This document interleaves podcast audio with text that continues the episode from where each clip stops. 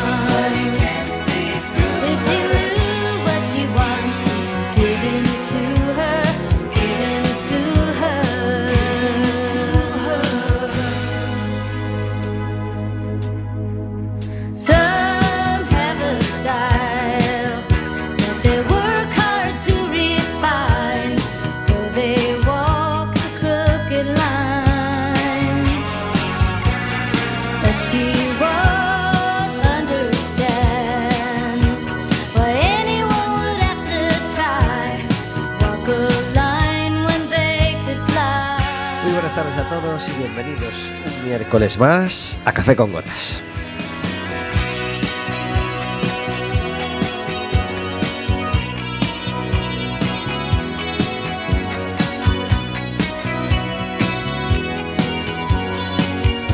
Estaremos con vosotros como todos los miércoles de 4 a 5 de la tarde en el 103.4 de Quack FM, en quackfm.org, en la aplicación móvil y como sabéis, cualquier día, a cualquier hora y cualquiera de los programas en Radioco Café con Gotas.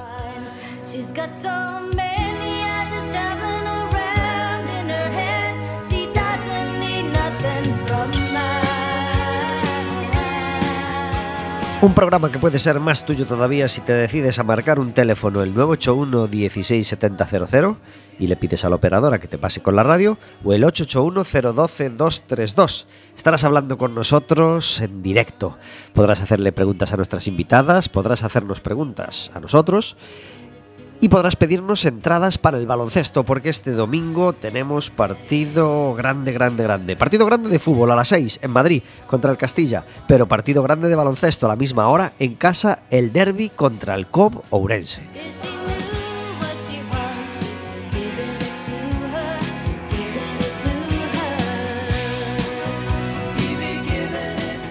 Un partido donde es fundamental conseguir la victoria porque empezamos con victoria fuera de casa. El partido del festivo, del día 12 festivo, pues lo jugamos en casa y lo perdimos. Y perdimos también en una visita muy difícil que tuvimos al campo del Estudiantes. Así que llevamos dos partidos seguidos perdiendo. Entonces nos apetece mucho ganar, claro. Y como todos los miércoles, tenemos una música de fondo a nuestras palabras.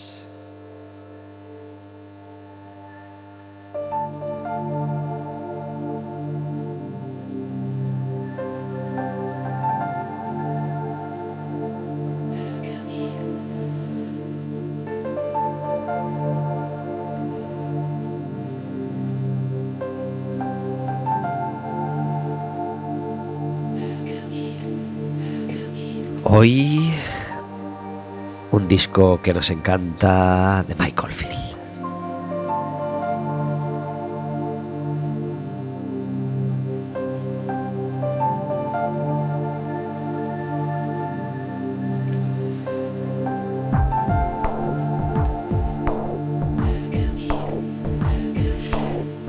Su disco Light and Shade, un disco que ya hemos escuchado más veces en Café con Gotas, hoy de nuevo con nosotros.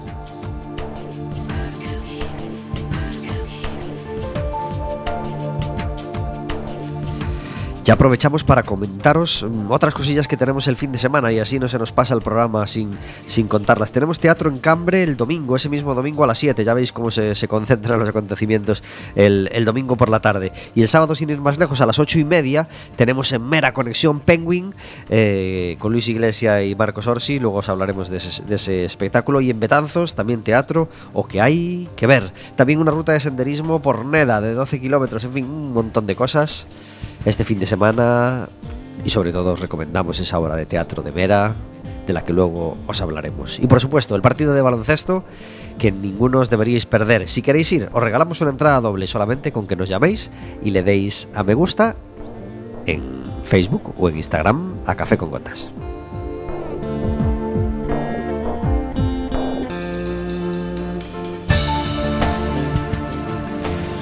Hoy es uno de esos días de fiesta que tenemos a lo largo del año, por muchas razones. La primera, porque volvemos después de un parón de 15 días, es decir, em- hemos tenido un miércoles que no hemos podido hacer programa porque cuadró festivo, el Día del Pilar, así que hoy lo cogemos con muchas ganas, ¿verdad, Vero?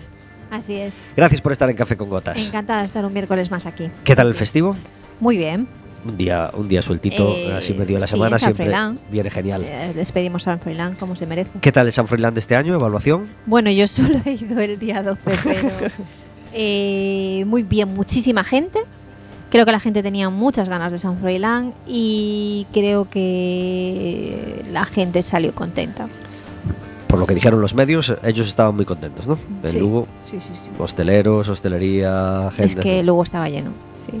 quedaron muy contentos. Bueno, pues felicidades a Lugo por esas fiestas de San Froilán y, y decíamos que es un día de fiesta porque hoy volvemos a tener con nosotros a nuestro equipo de poligoneras, como ellas eh, hacen llamarse. Eh, ¿Por qué? Porque son gerentes de tres de los polígonos que, que tenemos en, en- en Coruña, de los más importantes y que trabajan un montón y que hacen un montón de cosas por separado y encima también juntas. Entonces por eso nos encanta traerlas al menos una vez al año para que nos cuenten todas las novedades eh, acerca de, las empresas de los polígonos, bueno, de- del mundo de los polígonos que, si no si no las tenemos a ellas, pues a, mucha gente le es totalmente ajeno o nunca se para a pensar todo lo que rodea la vida de un polígono cuando son cantidad de cosas, porque no son más que mini ciudades dentro de otra ciudad con la que hay que entenderse, con la ciudad al lado, con la ciudad de más allá, con todos los empresarios. Todo un trabajón, ¿verdad, Teresa? Sí, hola, buenas tardes a todos. Ya. Teresa Firvida es la gerente del polígono de Agrela. Muy buenas tardes. Buenas tardes. Gracias por estar en Café con Gotas. Gracias por invitarnos de nuevo. Creo que lo has resumido perfectísimamente. Bueno, eh, eh, no se puede resumir en tan poquitas palabras, pero es así lo, lo primero que se me ocurrió decir para que la gente se haga una idea de repente de, caray, pues es verdad, hay que coordinar a 39, 149 o 200 empresas que hacen una mini ciudad, cada una con sus particularidades, cada una con sus peticiones, todos quieren aparcar en la puerta, ¿verdad? Correcto.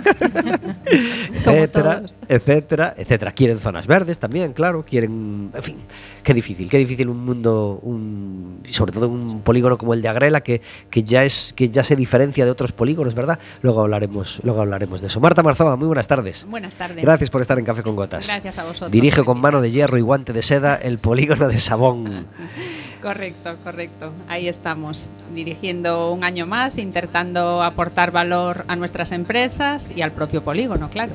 Y y Chus García dirige el polígono de Bergondo. Muy buenas tardes. Buenas tardes. Gracias por estar en Café con Gotas. Gracias por invitarnos otra vez. Y también fuiste al San Froilán, un poquito. Sí, un Tuviste tu racioncita de San Froilán. ¿Qué También tal? el día 12.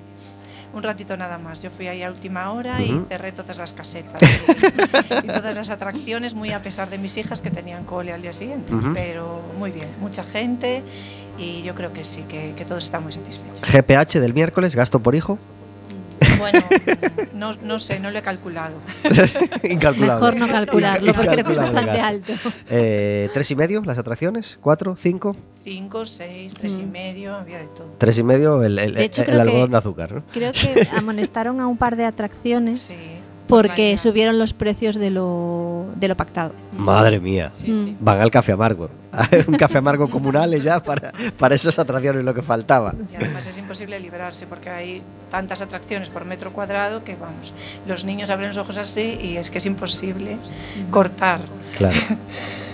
Bueno, pues hay que, hay que pactar un presupuesto o, Sí. o un número máximo al entrar, ¿no? Me comentaban Vais eso. a ir a dos cada una y Pero, o sea, es que, pero eso tiene truco, porque claro, dos los padres, dos los abuelos, dos los padrinos, dos los Oh, tíos, dos. sí, sí, Entonces, sí. eso va sumando, va sumando. Pero imagínate la gente que vive allí diariamente. Me decían que, que si les ponen un presupuesto eh, diario a los niños, pues 20 euros al día. Y ya imaginaos lo que supone 20 euros al día por hijo. Hay un día de los niños que es más barato que los demás, sí, ¿verdad? era el día 13. Yo el mío lo tengo ya ahí estrado. ¿Sí? Entonces un día lo llevé a un parque de atracciones en el que pagas la entrada y te subes a todo. Entró y me dijo, mamá, mamá, ¿me puedo subir a tres, no? no, te puedes subir a todo. Y claro, con eso de que siempre tenía la Claro, restricción, claro. él estaba Encantado. alucinando. Maravilloso. Pues estamos encantados de que estéis hoy aquí. La última vez fue el día. ¿Habéis echado las cuentas? Fue justo en marzo. eh, Justo pre- pre- pre-pandemia. ¿no? de Prepandemia. pandemia, sí. Marzo de 2020. Ujú. Bueno, pues dos añitos ya sin, sin charlar con Sí, vosotras. sí. Estamos en- encantados de que estéis aquí. ¿Qué ha cambiado en estos dos años? ¿Hay algún cambio drástico, radical o significativo en estos dos años con algo tan duro como, como fue la pandemia? Bueno, pues yo creo que han cambiado muchas cosas y, y a la vez no tantas. No sé, depende un poco cómo lo miremos. Pero desde el punto de vista de las empresas, yo creo que fundamentalmente yo lo que noto es eh, que se ha cambiado la forma de ver el trabajo. Pues eso, que ya se, ya se contempla el cambiar los horarios de las empresas, de eh, pues eso, concentrarlos, eh, hacer horario continuo y en muchos casos pues el teletrabajo ya se, ya se ha instaurado para siempre. O sea que yo diría que, que eso ha sido lo positivo que para conciliar pues es necesario, incluso para el rendimiento del trabajo en muchos casos también. Yo diría que eso es lo más positivo de, del COVID. Bueno, en nuestro caso, eh, la realidad es que esa concentración horaria se había dado ya con antelación, quizá, bueno, pues motivada un poco por la crisis.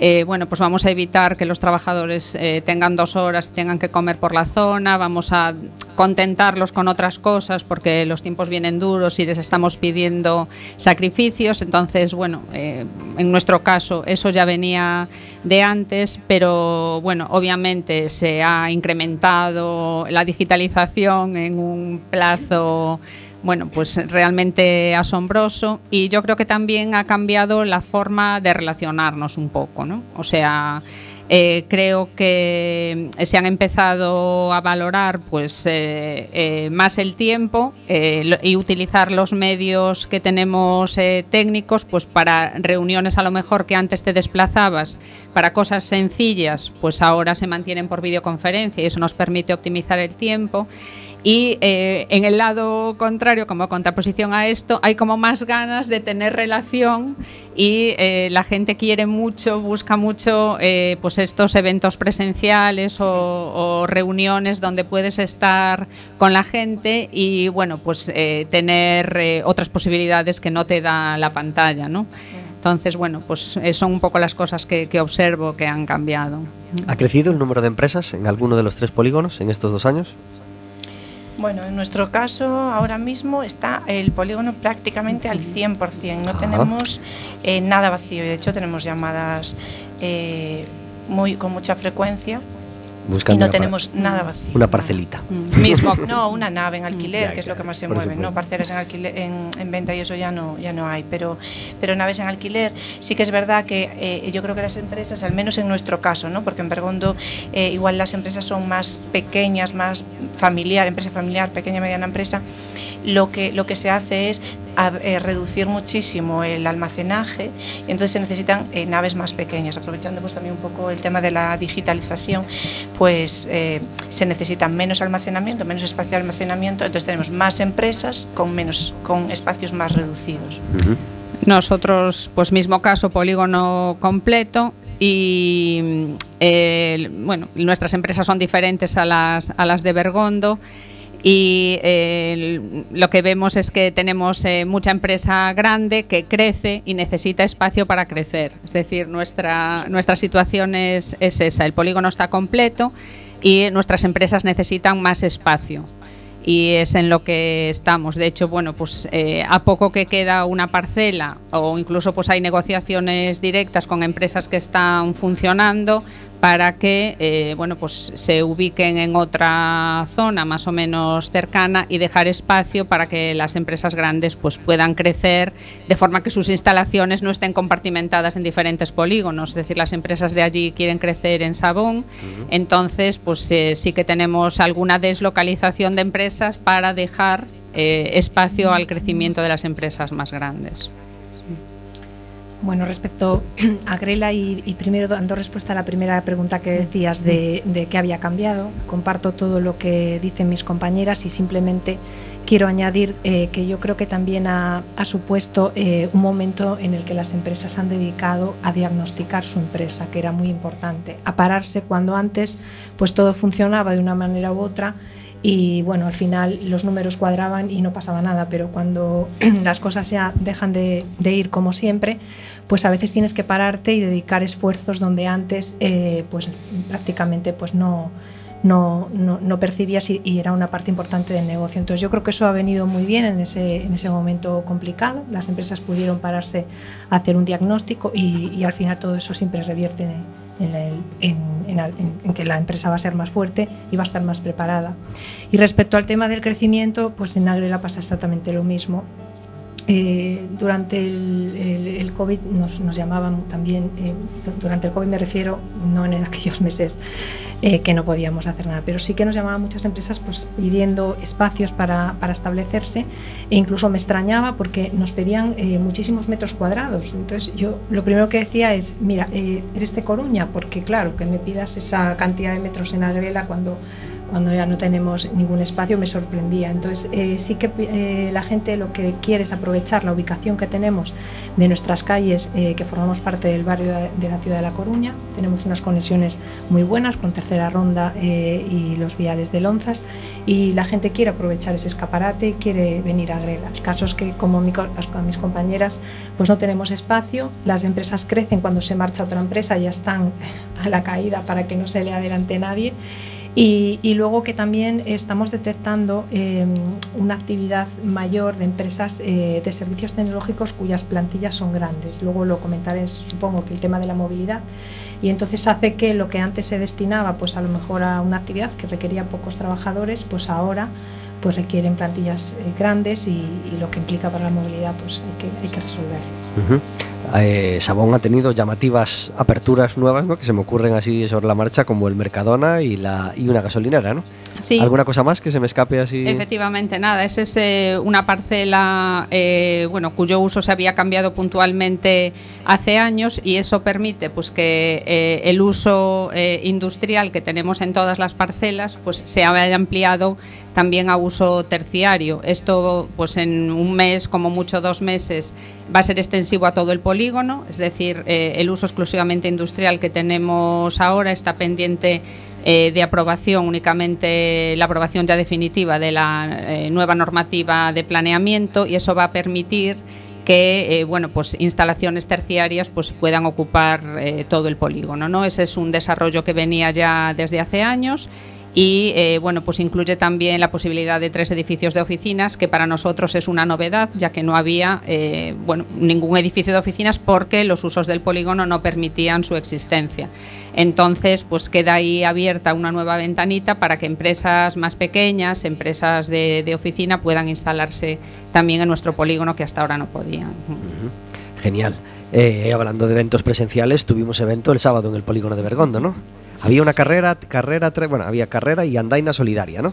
Sí, bueno, es un evento que que llevamos dos años celebrando y que bueno, pues el objetivo fundamental es eh, fomentar, bueno, además de fomentar el deporte en el polígono, pues fomentar esa, esa otra forma de ver el polígono, ¿no? que los que trabajamos y vivimos allí prácticamente, los empresarios y los trabajadores lo vivamos de una forma eh, diferente, ¿no? pues, eh, más lúdica y, que podamos relacionarnos con nuestras familias y nuestros amigos entre todos y por otra parte, bueno, pues también los empresarios hacer networking. Y bueno, es un poco ese el objetivo y por supuesto el, fin solidario, ¿no? recaudar siempre fondos para, un objetivo solidario, que en este caso era para la Asociación Española contra el Cáncer. Y, bueno, pues la verdad que muy contentos porque a pesar de, las circunstancias, ¿no? porque justo coincidía con, la carrera en aquí de Coruña y nos parecía es un hándicap tremendo, pues llegamos a superar los 300 inscritos y lo que pasa que luego tuvimos de invitada la lluvia y bueno, pues fue una carrera andaina un poco pasada por agua, pero eh, bueno, la verdad que fue una jornada divertida, entretenida y, y bueno, y, y muy positiva, ¿no? la, la lectura que sacamos muy positiva. Ya estamos trabajando en la fecha del año que viene, que, que bueno, creo que vamos a mantener octubre, os adelanto, Sí, así bueno. que estáis invitados de nuevo. Supimos que, que hubo bastante malestar entre la gente al final porque se prometieron unos callos que luego no llegaron. ¿Qué, Sí qué pasó con lo que eso? pasa que algunas personas se fueron antes, debido a que estaban caladas hasta los huesos. Yo, yo, yo tengo que decir que vi a dos personas con una, con una supuesta olla Supuesta tapadita a- aquí abajo. ¿eh? Y entraron así tiqui, tiqui, tiqui, tiqui, y dije, yo creo que ahí van los callos. Pero luego nada, Pues que nada más que se supo. que estaban buenísimos, Eran manzanas. calentitos Sí. y bueno, buenísimos. eh, Bueno, se fue- me merecían los de la carrera entonces. Vamos, Sí, bueno, había para todos. sea, de hecho, tengo que decir que sobraron. Sobraron. Y, y, bueno, estaban muy ricos. Los hicimos, bueno, pues como todo lo demás, ¿no? Con la ayuda y las donaciones de muchas empresas del polígono, más de 30 que colaboraron e incluso alguna colaboradora de fuera del polígono. Y, bueno, pues mira, para hacer los callos teníamos el pan de, Panor, eh, la mano de la mano de cafetería Balín, el- o sea, mm, todo así como donado y el resultado fue maravilloso. O sea que las- los niños que había por allí que no habían comido callos en su vida estaban todos allí rebañando, o sea que nada, muy bien. Qué bien. Y os ayudó un equipo ciclista también, ¿verdad? Sí, el equipo eh, ciclista de los escapados de Guísamo Ujú.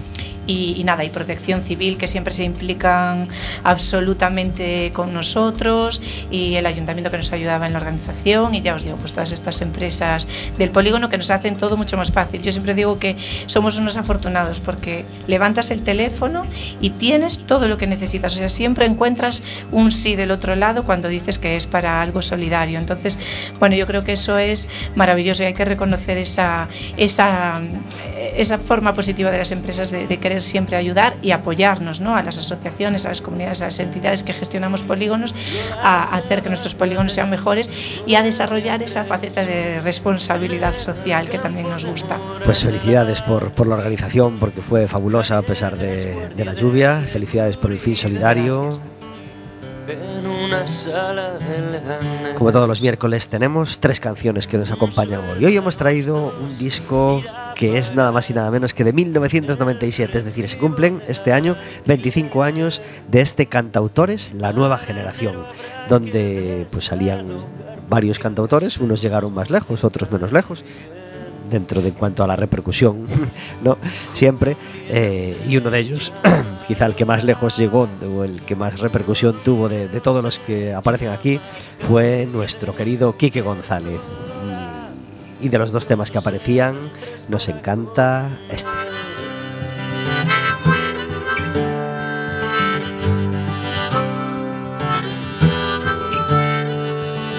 Lola tendrá que dejar el curro.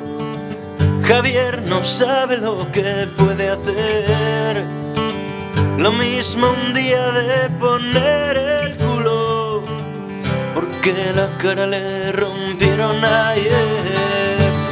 Al intentar defender a un chulo de unos macarras de carabanchel. En la movida vinieron los pitufos y han cerrado por un mes. Así que un mes sin oler un duro se convierte en la luna de miel. Un siglo entero en un pequeño estudio van a romper el somier. Julieta se llama Lola, Romeo se llama Javier y ha descubierto Lola que pronto serán tres para comer.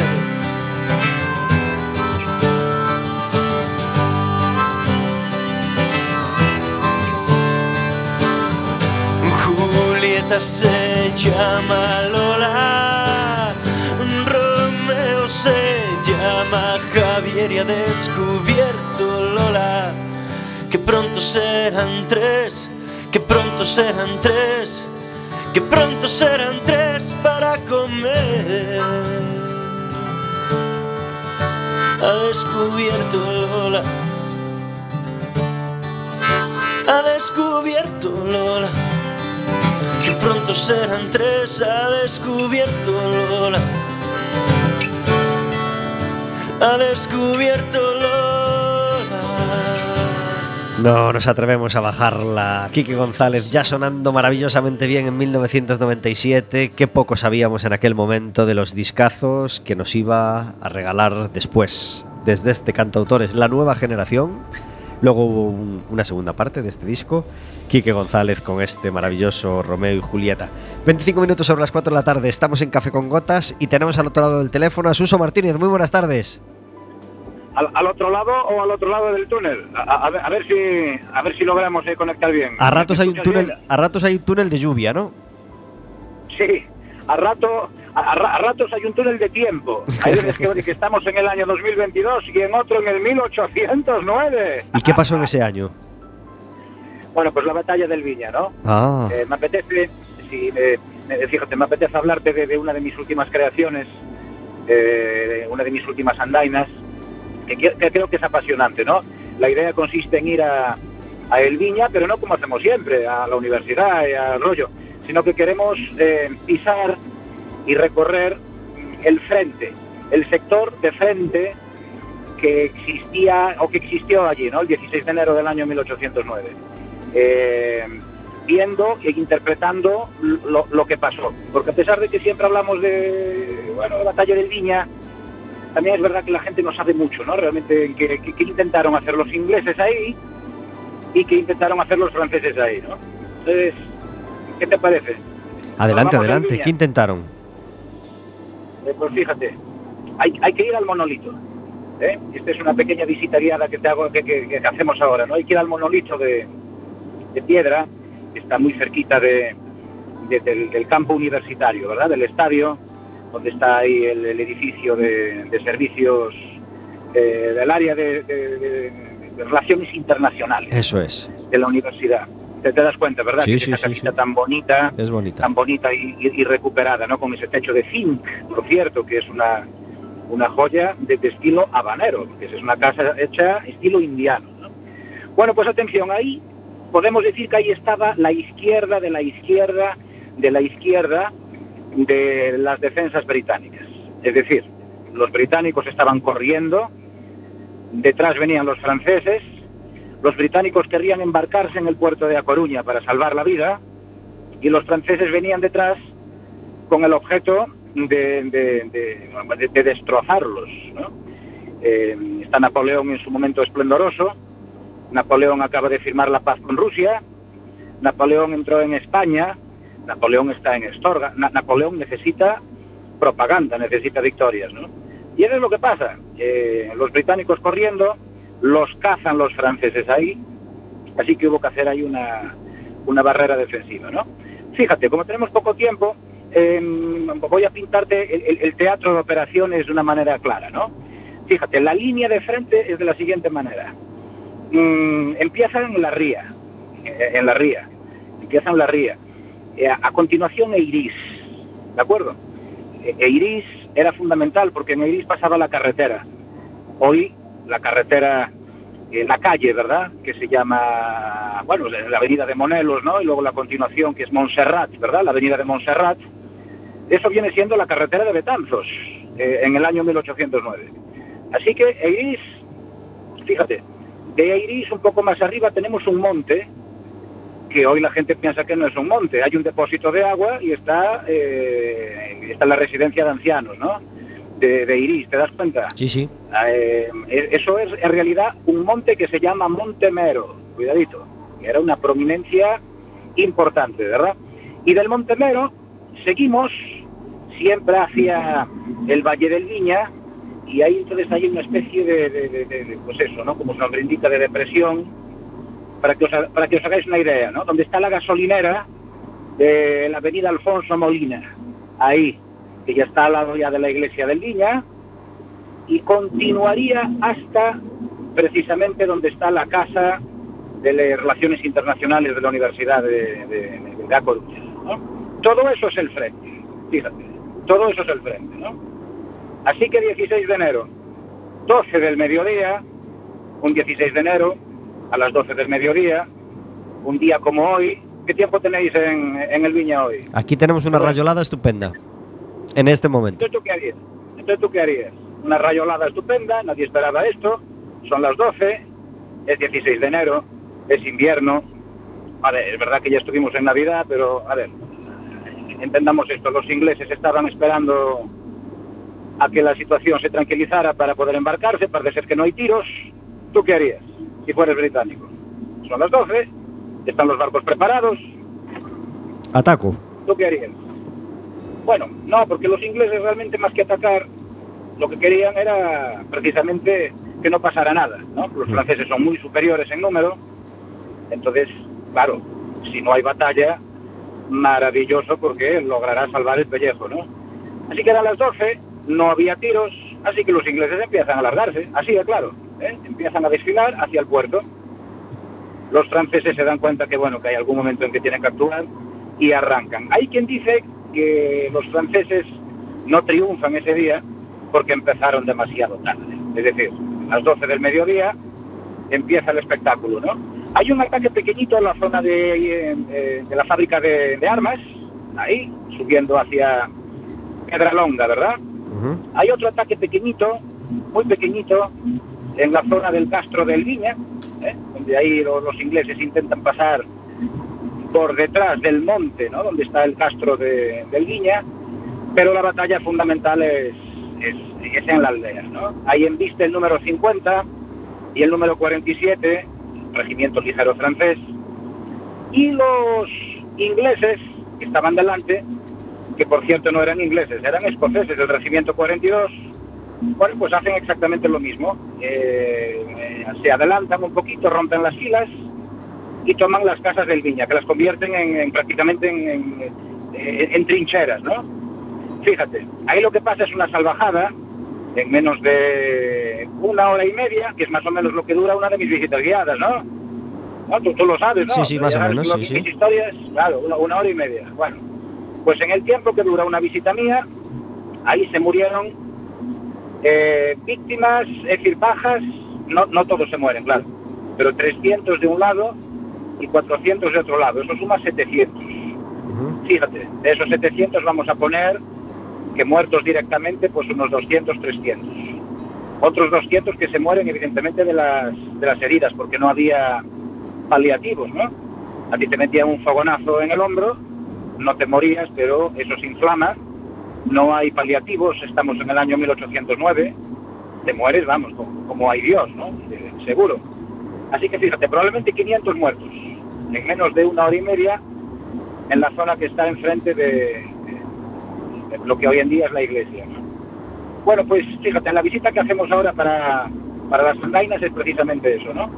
Analizarlo todo, es decir, ir pateando desde ahí, donde está la, Casa de Relaciones Internacionales, donde ahí los, ingleses, por cierto, fíjate, esto es como una película, ¿no? Como Waterloo. Película mítica que hacía de Napoleón este, este actor tan, tan maravilloso ahora mismo no me acuerdo cómo se llama, No pasa nada. y hacía de, y, y hacía de, de, de Arthur Wellesley otro mítico, que tampoco sé cómo se llama, pero tú seguro que sí. ¿Te das Ataja. cuenta del actor este que... Ataja, Suso, que no, que, que no nos da tiempo. Pero ¿cómo se llama el actor este de sonrisas y lágrimas? ¿Te das cuenta? No, sé quién dice, sí, pero no, no, eh, Eh, ¿Cómo se llama el tío este que es un guapete así de sonrisas y lágrimas? No me acuerdo, muy ese muy es el mayor. de- ese actor es el que hace de Wellington.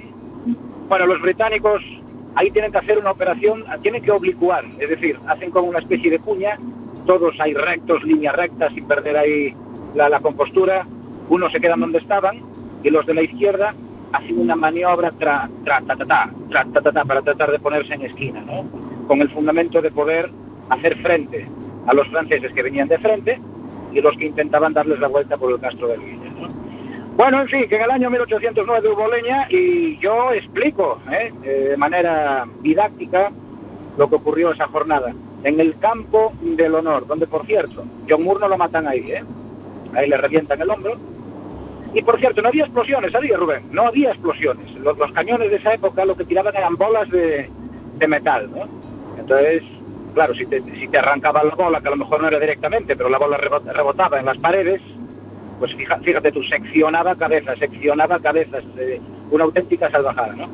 Al general inglés, lo, lo- lo- en fin, el, hombro, ¿no? Se, lo- volatilizan ahí y aún les da tiempo a llevarlo medio moribundo en una sábana hasta donde está el obelisco, fíjate, en el cantón, ahí en los cantones, ¿no? El cantón grande. Y allí se muere todavía tres horas y media después, más o menos. O sea, tres horas y media de eso tremendo, ¿no? Sin paliativos, vuelvo a insistirte. Eh, bueno, pues una agonía tremenda. Y se murió muy joven, tenía mi edad.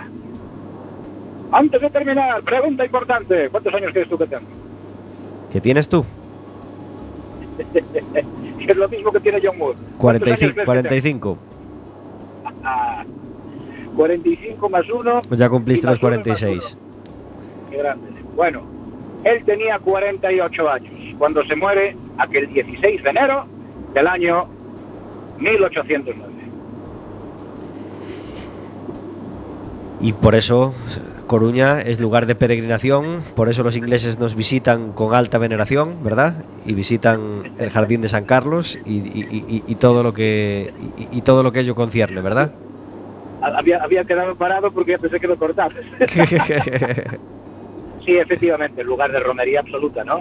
Eh, sobre todo, además fíjate que hay una curiosidad, a John Moore lo entierran primero donde hoy está la Rosaleda, en los jardines Méndez Núñez, ¿no? Porque ahí estaba la muralla. Y luego más adelante, cuando se haga el jardín de San Carlos, bueno, pues eso se, se, convertirá en un jardín, ¿no? Y allí se lleva al general, fíjate, ¿no? Primero John Moore estuvo fuera, en otro lado. Finalmente se deposita ahí, bueno, y como sabemos, pues es el lugar romántico por excelencia, ¿no? Dentro de muy poquito, a ver si será posible este año que vuesa merced y yo y algunos más, pues podamos recrear la visita del fantasma de Lady Esther Stanhope, que sabes tú que la leyenda dice que cada 16 de enero visita la tumba del general. Espero que en enero esté todo listo para que podamos hacerlo, claro que sí. ¿Estará listo el jardín Perfecto, para amigo. enero? Eh, buena pregunta, tiene que estar. No, tiene que estar, tiene que estar, ya, dejémoslo así, tiene que estar, tiene que estar. A- tiene que haremos las llamadas pertinentes. Claro, no, el jardín, el jardín está a punto de, de- de- está a punto y evidentemente, hombre, para el 16 de enero, porque ahí se hace una serie de, de homenajes, los Green Jackets, etcétera. Yo me imagino que sí. Suso si Martínez. posible. Nos abre ventanas a la historia cada vez que podemos contar con él y estamos felices de poder hacerlo. Gracias, Uso. A vosotros, amigo, Un abrazo, muy fuerte. fuerte, adiós.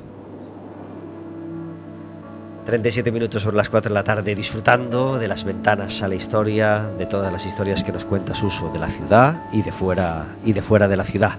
Tenemos una sección en Café con Gotas que se llama El Café Amargo, donde intentamos encerrar la queja del día para que no nos manche el resto del programa que pretendemos que sea alegre y optimista. Hoy somos muchos, pero hay café amargo para todos, hay tiempo y sitio para todas. Marta, ¿tenías un café amargo?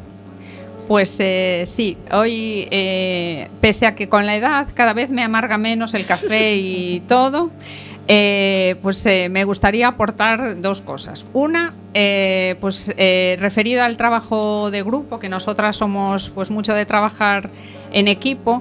Y hay una cosa que me molesta especialmente, que es que hay gente que entiende por trabajo de equipo es me aprovecho el del trabajo de los demás del equipo. No. Entonces, sí. Tú, sí. tú, tú vete haciendo que yo ya, que, que yo que ya, voy, yo ya ya voy aportando, me lo voy pensando, voy preparando y luego nunca llega. Mm. Eso por un lado. Y después, eh, bueno, pues no me gustaría olvidarme de que hoy es el Día Mundial del Cáncer de Mama. Claro que sí. Eh, y bueno, pues que, que a veces sí que eso supone pues un café amargo para mucha gente, pero que bueno, pues eh, por suerte vamos a, a darle la vuelta y ponerlo en, en su connotación positiva, que cada vez pues son más las, las mujeres que, que se salvan y hombres también que también lo tienen y que pueden seguir con una vida normal. Así que bueno, le echamos un poquito de azúcar a ese café amargo. Felicidades a todas las Lauras, porque hoy es Santa Laura, y felicidades a todas las mujeres y hombres que pelean por el cáncer de mama y que pelean porque haya más fondos para investigación y por ya extendiéndonos a todo tipo de cáncer, por supuesto. Chus, ¿tienes un café amargo? Pues nada, yo me sumo absolutamente a los dos cafés amargos de Marta. Añadiría en lo que dice el trabajo en grupo, esa persona que no participa en el trabajo y se apropia de él, que eso ya es el colmo de los colmos.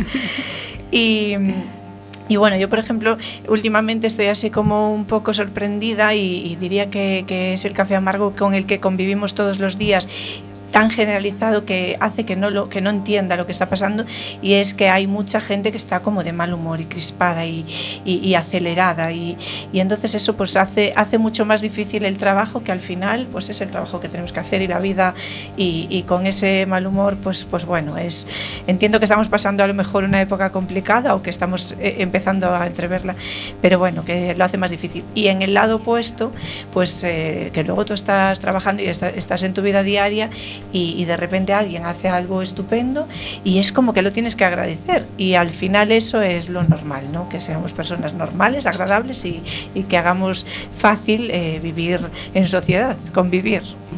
Nos adherimos, por supuesto, a ese café amargo. Tere, ¿tú tienes uno? Pues sí, bueno, por supuesto también sumarme eh, a- al, al tema de- del Día Mundial del Cáncer Eh, y ese, lanzar ese mensaje optimista de que mucha gente pues eso pues está venciendo y hay que ser optimistas y como dice Marta pues eh, echar un poquito de azúcar a ese, a ese café eh, amargo. Mi, mi café amargo pues se nota que somos gestoras las tres porque incidimos un poco Va en la lo misma mismo. línea. Sí.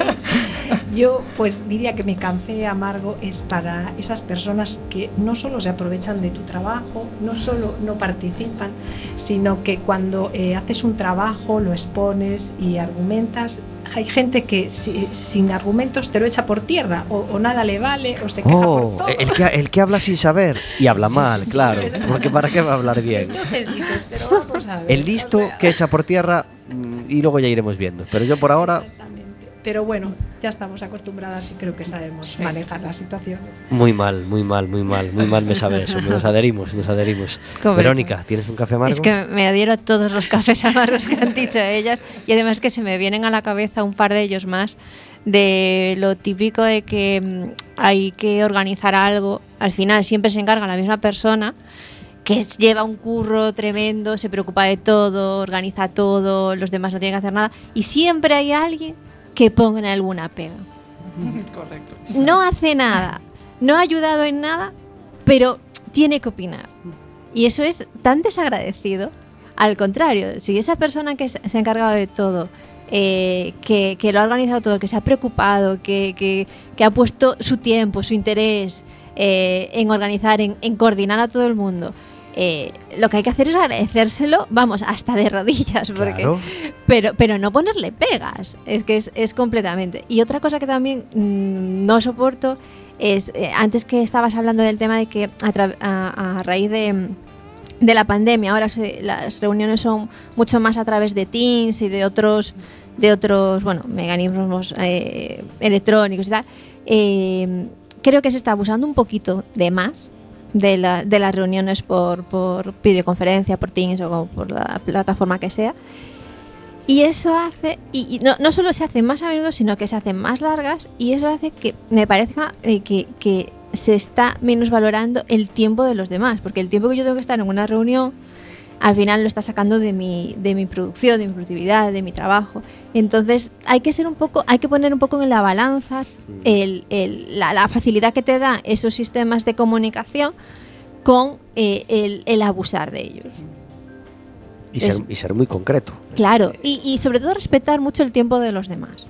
¿Vale? Porque si lo podemos organizar y hablar en 10 minutos, ¿para qué vamos a estar una hora? Es que precisamente son medios para optimizar el tiempo. Claro, no exacto. consi- consiste en optimizar las reuniones, no en hacer más reuniones, Claro. ¿no? Aprovechando creo que se la está, se facilidad que está, supone. se está mm, abusando de ese tipo de, de- de reuniones y de, y de tecnología. Mi café amargo va para Luis Rubiales y la Federación Española de Fútbol. El lunes tocó entrevista de uno de En los- general, de fútbol. La Federación Española de Fútbol. Sí. Sí. Tiene un presidente, teníamos uno muy malo, muy malo, y Ya, costó echarlo lleva. como 20 años o así. y resulta que el que ha llegado va a hacer bueno al anterior, no lo va a hacer bueno, vamos, pero bueno, es capaz. Pero Dios mío, el que ha llegado, vaya, madre mía, madre mía, madre mía. El otro día tocó, tocó entrevista en uno de los grandes programas deportivos, ¿no? De la noche, y solo pude escuchar un poquito.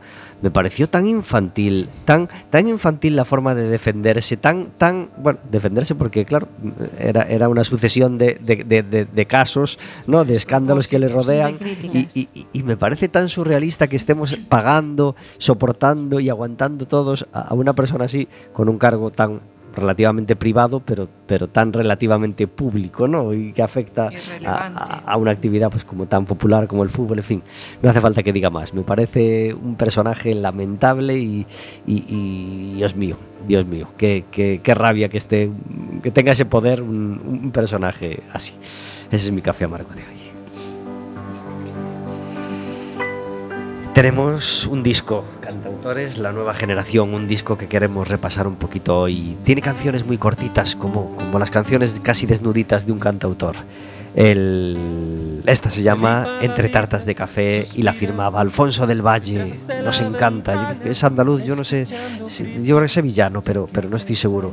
Y nos encanta Alfonso del Valle. Así sonaba este Entre tartas de café. justo cuando ella no esperaba, ya que nadie la invitara vivir.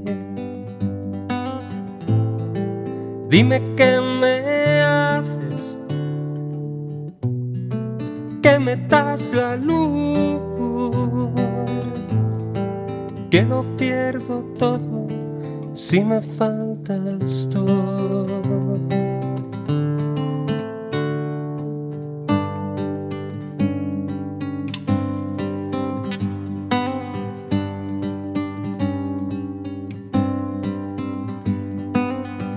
Se besaron con sus corazones, cansados de batallas y encontraron algo por lo que morir.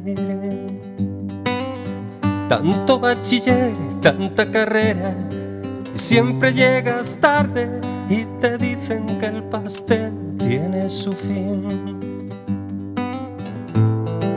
Dime qué das la luz, que lo pierdo todo si me faltas tú.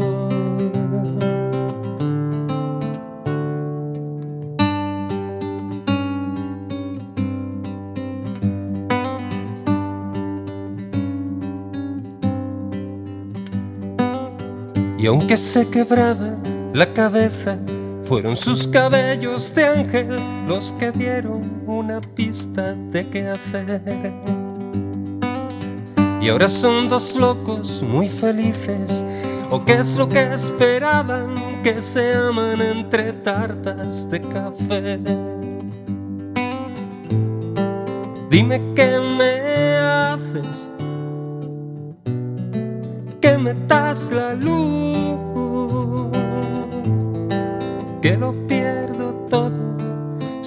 faltas tú.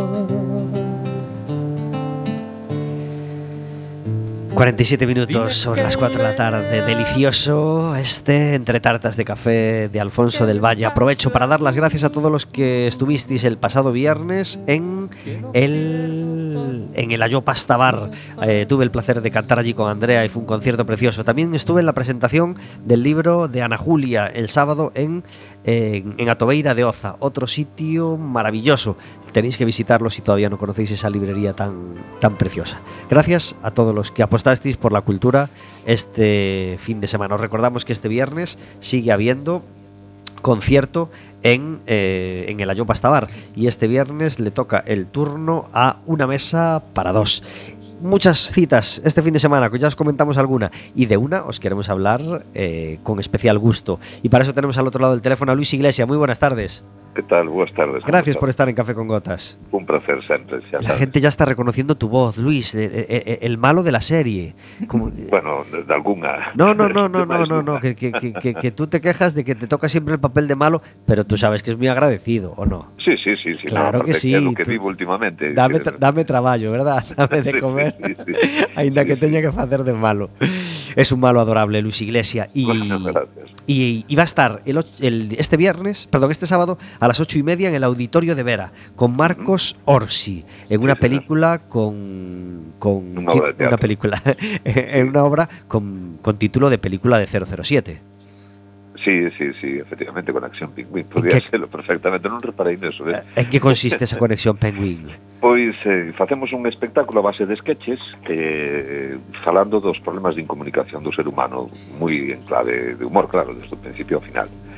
Entón, eh, polo medio, introducese unha historia que de, de dous aventureiros galegos que foron os primeiros en chegar ao Polo Sur, pero quedaron ali por culpa de, da incomunicación eh, que é do que basa o sea, no que se basa todo o espectáculo. Entón mediante sketches situación despois vanse intercalando sketches moi distintos de situacións pois unha parella no cine eh, catro membros dunha familia nunha casa conectados todos eles a distintos dispositivos para unha comunicación entre eles. Eh, unha especie de primeira cita de first date ou algo así tamén entre unha parella en fin. Eh, distintas situacións onde a incomunicación ou a mala comunicación xoga malas pasadas e non permite que a cousa chegue a bo final. E todo isto con moito humor, aparte que creo que está no momento doce a peza, é dicir, levamos xa tempo con ela, é o certo que as últimas funcións pasámoslo moi, moi, moi, moi ben. E o público, nos pasámoslo moi ben porque o público pasou moi ben, non? E estamos disfrutando moito desta, desta etapa da, da peza. ¿Qué, qué, ¿Qué, vamos a aprender los que vayamos, eh, los que podamos estar el, el sábado en, en, Mera? ¿Qué vamos a aprender al, al salir de la obra? Eh, seguramente aprender nada en concreto, quiero decir. Que, vamos, vamos, a pasar un buen rato, por supuesto, sí, y, y, seguro que también aprendemos a comunicarnos mejor. Hay, hay un sketch que o da familia bastante duro, non che vou explicar por qué, pero, bueno, hai unha cuestión que a mí facíase un pouco dura, pues, uf, xogar con isto a mellor eh, a xente, bueno, non sei, se non lle parecerá un pouco forte tal, porque se facía unha metáfora que eu previamente non sabía se estaba de todo clara, non entre o se, se os eh, todos estes trebellos ao final non son unha droga ou son unha droga, bueno, deixo caer por aí. E resulta que, eh, por exemplo, ese sketch en concreto, aparte de que se rin moito, é un sketch que sempre aplauden ao final. É dicir, que é, dos, é, é é crítica social desde o humor blanco, nunca mellor dito, porque además todo é blanco no, no escenario. Eh, o, o escenario é todo blanco, chan é blanco, a, os, os sitios para sentarse son blancos, a mesa é branca, todo é branca, non? Porque realmente vamos ao Polo Sur. E o humor tamén é moi branco, non? Pero sendo moi branco hai, hai crítica social, que é o que nos gusta facer sempre. Entón, como aprender algo novo? Pois seguramente non. Eh, como ver reflectido por dous clowns, que realmente é do que vamos, de dous payasos, non? Moitos dos problemas que temos día a día na, na convivencia eh, e que dous clowns che poñan diante que eso ás veces é moi divertido e eso garantizo, sí. Claro.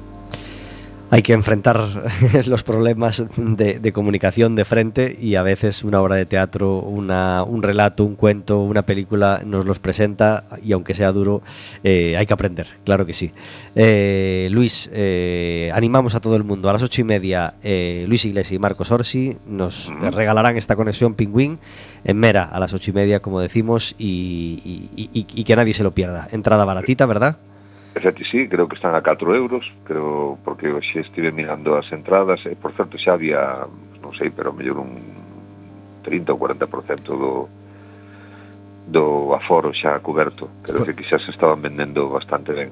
Lo recomendamos de todo corazón. Luis, te agradecemos mucho que hayas estado estos minutitos con nosotros. Un placer siempre. Gracias un abrazo muy fuerte. Por, por hacervos eco. Gracias. Una aperta grande. Adiós. Chao, chao, chao. 53 minutos sobre las 4 de la tarde, hablando de todo lo que afecta a los polígonos con, con las tres gerentes. Eh, y queremos hablar de, de- otra nueva carrera, de otra nueva acción que vamos a tener dentro de poquito, ¿verdad?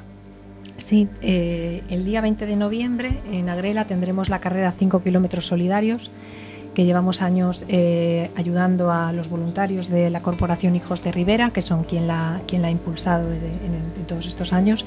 Y bueno, pues quiero aprovechar este altavoz que, que nos das, eh, pues invitar a la gente a que participe, es solidaria, es eh, para el Banco de Alimentos y que pueden inscribirse eh, en cualquier red social de la Corporación Hijos de Rivera, eh, de la Asociación de Empresarios o el Banco de Alimentos, o en la página 5 Kilómetros Solidario puede eh, la gente inscribirse y colaborar con dorsal cero si no puede venir o ir a ver nuestro parque empresarial eh, ese día. Estupendo. ¿Quién pone los callos en, en la ruta? Pues nosotros no tenemos callos, Ay, pero en esta ocasión creo que vamos a tener unos bollitos muy ricos que nos va a donar San Brandán. Oh, estupendo, que estupendo. algo de comida La comida siempre es. Estupendo. Eh, a veces no es posible ir en autobús a la grela, o ir andando, o ir corriendo, o ir en bici, y por eso habéis inventado una app para compartir coche en, eh, en el polígono, ¿verdad? En los trabajadores del polígono. Sí, bueno, más que inventar hemos Bueno, diseñado. inventa, es un decir. Pero sí, a ver, tenemos que trabajar por el mejorar el transporte público y otras muchas cosas, pero mientras tanto eh, eh, la gente nos pedía eh, tener pues, una aplicación que les, les pe- permitiera ponerse en contacto con personas que cada día vienen a trabajar a Grela y posiblemente haciendo una ruta similar. Y así lo hicimos. Hemos diseñado la app que es Agrela Smart Mobility, que está pues eso para descargar en Apple y Android. Y bueno, pues animamos a todo el mundo a que, a que suba su ruta para que la gente le encuentre y puedan compartir coche y bueno, pues quitarnos algunos de nuestras calles que nos hace mucha falta dejar espacio. ¿Y está funcionando? Eh, Sí, de ¿Tenéis- hecho, eh, quiero decir que yo soy, eh, bueno, no sé si la he estrenado, pero soy una de las que ha- se ha puesto en contacto con una persona que, que viene de Arteixo y, y estamos compartiendo coche, con lo cual yo cuando se me mandó un mensajito a través de la aplicación, pues dije, oye, pues funciona. Qué bien, qué Sí, bien. O sea que soy Muy necesario. ¿Cómo está el tema movilidad en, en, en Sabón y, y Bergondo? Bueno, pues en Sabón la verdad no tenemos eh, estos problemas que hay, que hay en Agrela, que está lógicamente más cercana a la ciudad, con lo cual pues es más, más complicado. Nosotros, eh, la verdad es que las empresas eh, por normativa de polígono tienen obligación de tener espacios de aparcamiento suficiente para sus trabajadores y eh, además bueno estamos con varios proyectos de fomento del transporte público y eh, bueno, pues hemos hecho o inaugurado pues, recientemente una infraestructura eh, que fue financiada por la Junta de Galicia con más de 6 millones de euros que nos ha permitido duplicar los carriles de nuestro vial principal eh, de acceso, que es la, la Avenida Diputación y hemos eh, duplicado los carriles para eh, pues, incrementar la capacidad de vehículos para adecuarlo a las necesidades de nuestras empresas. Hemos además priorizado los eh, movimientos que generaban una mayor densidad de tráfico y que por lo tanto eran los que ocasionaban pues, las retenciones que había mediante la instalación de, de turborotondas y además pues, hemos iniciado un proceso de humanización con la construcción de aceras que hasta ahora no teníamos y eh, que va a continuar en el resto de los viales del polígono. Con lo cual, bueno, la verdad es que ahora mismo la, movilidad no es uno de, de los problemas eh, principales.